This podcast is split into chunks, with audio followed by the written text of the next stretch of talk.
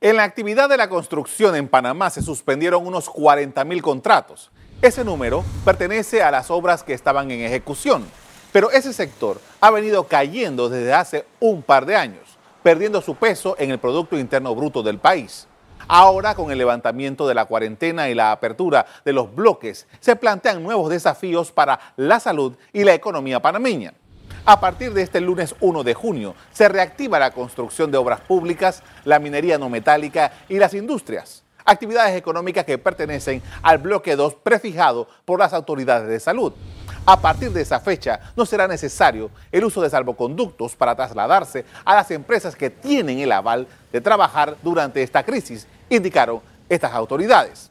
En estas circunstancias se enfatiza la necesidad de que la población asuma la responsabilidad de protegerse del virus y que las empresas cumplan con las disposiciones para prevenir el contagio en los centros de trabajo.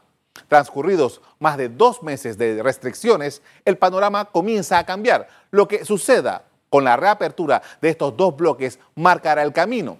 El que le sigue, el bloque 3, el cual implica la movilización de miles de trabajadores en todo el país.